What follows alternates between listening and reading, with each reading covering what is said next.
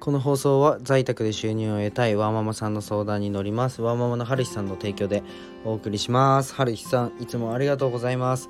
なんか寂しいっすね。7月からあのー、まあ1ヶ月ごとに提供枠が変わるんですけどこの春日さんの毎日こうやって提供枠をまあ買ってくださってあのスポンサーになってくださって毎日こうやってハリスさんの紹介をするわけですけどなんか寂しいっす。はい。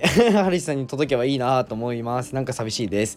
はい。おはようございます。絵描いたりラジオやったり SNS の運用代行やったりなんかハイブランドの物販やってみたりナースやったりしてるひじりです。はい。えっと僕の活動はまあ、障害者施設世界一の楽しい障害者施設を立ち上げることを目的に全部、えー、やってます。で今日のテーマはリセールバリューを考えて買い物しようというテーマで話していこうと思います。えー、っとねまあ買い物する時は、まあ、リセールバリューを考えようねという内容でお届けするんですけど じゃあまあねそもそもリセールバリューって何っていうとこから入るんですけどまあ、実際知識としてね持ってる人多分多いと思うんですよ。ああリセールバリューバリューね。あ聞いたことある。そういうことね。思う方多いと思うんですけど、まあ、知識として持ってても実際ね値札だけ見て、まあ、買い物をしている人はかなり多いと思うので共有したいなというふうに思います。ではねリセールバリューとはなんですけど ちょっとリセールバリューとはっていうと、まあ、リセールバリュー知ってる人は申し訳ないです。でももうちょい待っててください。はい、語るんで、語り尽くすんで、あの、自分のお金の使い方について語り尽くすんで、ちょっと待っててください。で、まずね、リセールバリューとはなんですけど、まあ、売る時の値段もちゃんと考えて買おうね、という考え方です。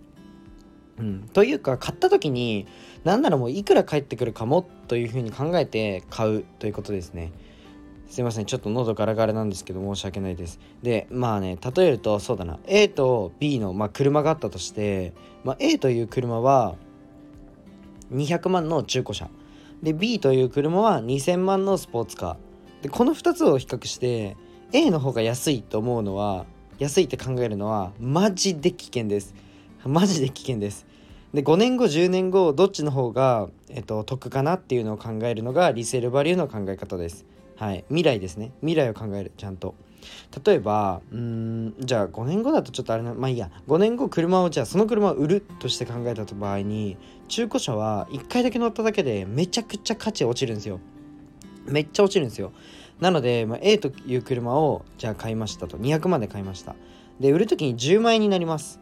うん。10万円もつくかな。わかんないけど10万円になるとします。覚えておいてください。これが A です。じゃあ逆に2000万のスポーツカー。スポーツカーっていうのはそもそも値段が落ちにくい。価値が落ちにくいしなんならね正直上がる場合もある。うん。まあ数字は雑ですが売る時に1900万円で売れるとします。でこの場合この場合ねまあ5年間で A という車には、えー、190万円で購入したことになります。10万円で売れてるから。すいません。で比較してまあ B という車は100万円で購入したことになります。1900万円で売れたので。これがリセールの考え方です。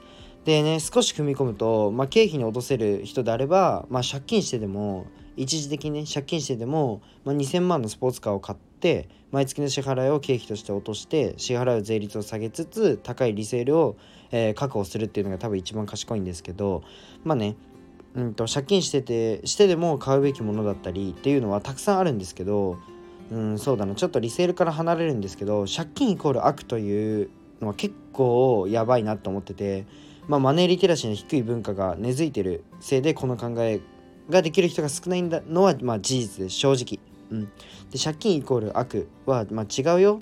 なんてまあね誰も教えてくれないと思うんですよ。うん、まあそれはね誰か教えてやれよとも思うんですけどまあ仕方ないですね。なのになんか例えばそうだな、うん、200万借金するのってみんな怖いっすか？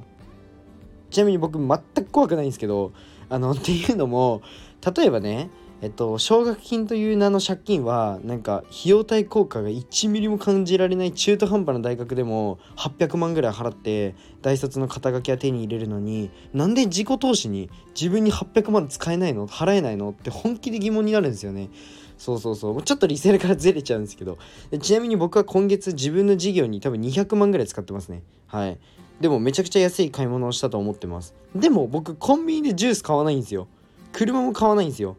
でフランチャイズ店にも行かないんですよ。うん。で服も買わないんですよね。でも200万は簡単に使うんですよ。はい。まあね今日 ちょっとあのリセールからずれちゃったんですけど、まあ、マネーリテラシーをつけるというのはマジで大事で、まあ、そうですね。この放送を聞いてあ借金ってしていいものなんだっていうかなんなら言っちゃえば家でローン組んだりするのも奨学金っていうのも借金ですしなんかそういったものは、えっと、取り入れるのに自己投資には借金しないっていうかそれってめっちゃもったいないと思うんですよ僕。うん。